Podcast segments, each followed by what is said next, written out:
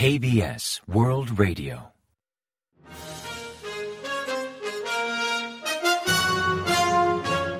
Informativo de KBS World Radio.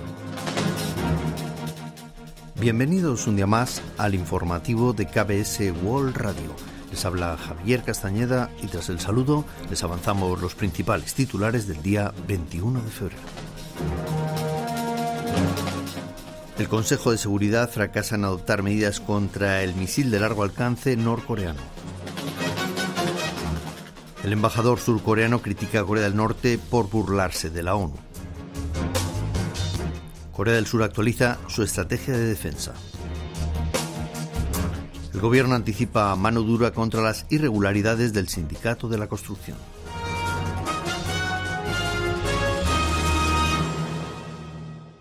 Y tras el avance de titulares les ofrecemos las noticias. El Consejo de Seguridad de Naciones Unidas se reunió el lunes 20 para adoptar medidas tras el lanzamiento del misil intercontinental de Corea del Norte el sábado 18, aunque la sesión culminó sin avances. Estados Unidos, Corea del Sur, Japón y otros países occidentales condenaron el ensayo balístico norcoreano y urgieron al Consejo a adoptar medidas, como una declaración del presidente, mientras que China y Rusia secundaron al régimen de Pyongyang. Ambos países integrantes permanentes del Consejo de Seguridad de la ONU consideraron el lanzamiento como una respuesta justificada de Pyongyang ante las maniobras combinadas de Corea del Sur y Estados Unidos en la península coreana. Al frustrarse nuevamente la adopción de medidas por parte del Consejo de Seguridad, Linda Thomas Greenfield, embajadora estadounidense ante la ONU, explicó en otra sesión sobre no proliferación que todos los Estados integrantes deberían condenar las actividades ilegales del régimen de Kim Jong-un y exigirle que retome la vía diplomática en vez de insistir en actos beligerantes. A finales de 2022, Estados Unidos impulsó una declaración del presidente del Consejo de Seguridad de la ONU para condenar otro ensayo balístico intercontinental de Pyongyang, intento que también quedó frustrado por el veto de China y de Rusia. En tanto, el embajador de Corea del Sur ante Naciones Unidas, Hwang Jung-guk, ha expresado que ningún país se burla tan abiertamente del Consejo de Seguridad de la ONU y de la Carta de Naciones Unidas como Corea del Norte. El diplomático condenó el lanzamiento de misiles intercontinentales del régimen norcoreano el lunes 20 desde Nueva York, mientras que respecto al probado el sábado 18 censuró la imprudencia de Pyongyang al despilfarrar sus recursos nuevamente en un fútil ensayo balístico mientras que sus habitantes sufren de falta de alimentos.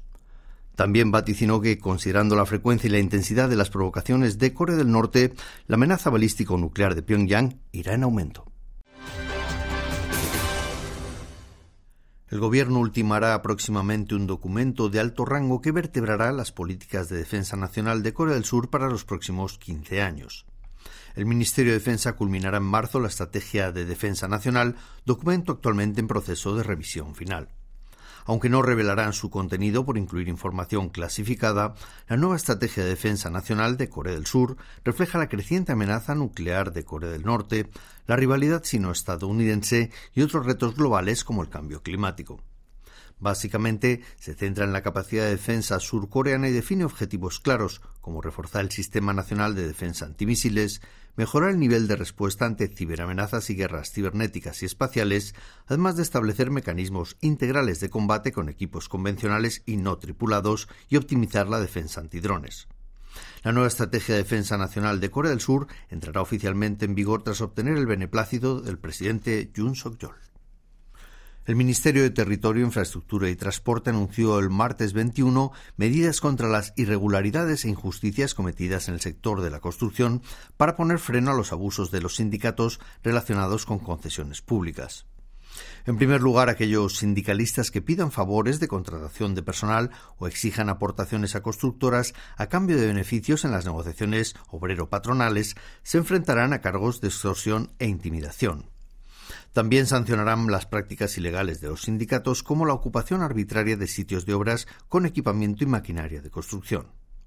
El presidente Jung Suk-yeol comentó al respecto que los abusos de los sindicalistas persisten todavía y que el gobierno no se quedará de brazos cruzados ante ninguna irregularidad.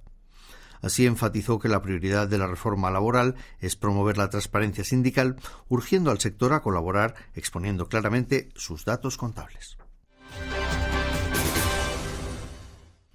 Ante el aumento de delitos relacionados con estupefacientes, la Fiscalía ha activado un dispositivo especial antidroga en colaboración con el Servicio Nacional de Aduanas y el Ministerio de Seguridad Alimentaria y de Drogas. Según informó la oficina del fiscal general el martes 21, dicho equipo investigará el tráfico de estupefacientes en la red oscura o dark web, contrabando de droga y distribución ilegal de medicamentos desde las cuatro principales oficinas del país, la Fiscalía del Distrito Central de Seúl y las regionales de Incheon, de Busan y de Gwangju. El equipo estará integrado por 84 agentes entre fiscales, funcionarios especializados en control de contrabando, análisis de drogas y control sanitario y usos directivos de Internet como publicidad ilegal o camuflada de venta de estupefacientes.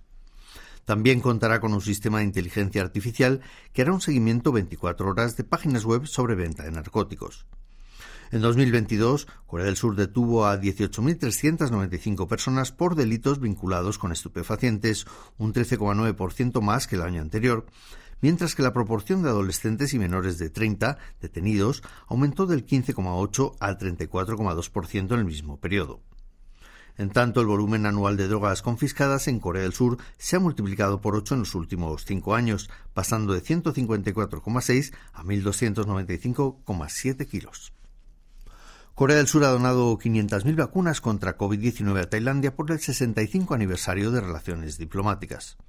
Según divulgó el diario The Bangkok Post el martes 21, Seúl envió a Tailandia medio millón de dosis de la vacuna bivalente adaptada a Omicron y otras variantes, vacuna que por el momento no ha llegado a Tailandia y que se administrará con prioridad a profesionales médicos sanitarios y también a ancianos y personas con enfermedades subyacentes. El mismo martes, Corea del Sur reportó 11.880 casos de coronavirus, todos domésticos salvo 25 importados. Aunque en total registró un ligero aumento respecto al día anterior, refleja 2.500 casos menos que hace una semana. El número de enfermos graves bajó de 197 a 195 pacientes respecto al día anterior, registrando el menor nivel en siete meses, mientras que el total acumulado de muertes se eleva a 33.873 personas durante la pandemia, situando la mortandad por coronavirus en Corea del Sur en un 0,11%. La justicia surcoreana ha reconocido por primera vez a una pareja homosexual de afiliados al seguro de salud público como dependientes, al igual que en las uniones de hecho. El alto tribunal de Seúl emitió este dictamen el martes 21, revirtiendo una sentencia de primera instancia y fallando a favor del demandante que exigía al Servicio de Seguro Médico Nacional anular la imposición de afiliarse por separado a su pareja del mismo género aunque comentó la dificultad de considerar dicha relación como una unión de hecho convencional, reconoció los mismos derechos que a otras parejas en cuanto a seguro de salud y afiliación de dependientes, rechazando así la instrucción del Servicio de Seguro Médico Nacional de realizar coberturas separadas. Y ahora pasamos a ofrecerles el pronóstico del tiempo. Para el miércoles 22 se esperan temperaturas negativas en la mañana en casi todo el país, aunque la sensación térmica será inferior debido al viento. El termómetro marcará entre menos 8 grados centígrados y 2 grados centígrados de mínima en la mañana y entre 4 y 11 grados centígrados de máxima por la tarde. La calidad del aire será regular o buena con niveles de smog entre normal y bajo. Y a continuación comentamos los resultados del parqué. El tipo de cambio subió el martes 21 al depreciarse la moneda surcoreana frente a la estadounidense, que ganó 1,4 unidades respecto al día anterior, hasta cotizar a 1.295,9 wones por dólar al cierre del mercado. El aumento llegó tras una jornada de sutil fluctuaciones, donde la cotización del dólar osciló entre 1.293,6 y 1.298 wones por unidad, margen relativamente estrecho derivado del cierre de la bolsa neoyorquina por el Día de los Presidentes en Estados Unidos. No obstante, el tipo de cambio sufre fuertes presiones que lo empujan al alza, como la inquietud por el estancamiento de las exportaciones o la desaceleración económica. En tanto, la bolsa surcoreana cerró la sesión con tono alcista. El Kospi, el índice principal, ganó un 0,16% respecto al lunes hasta cerrar en 2.458,96 puntos, mientras que el Kosdaq, el parque automatizado, mejoró un 0,57% hasta culminar en 793,42 unidades.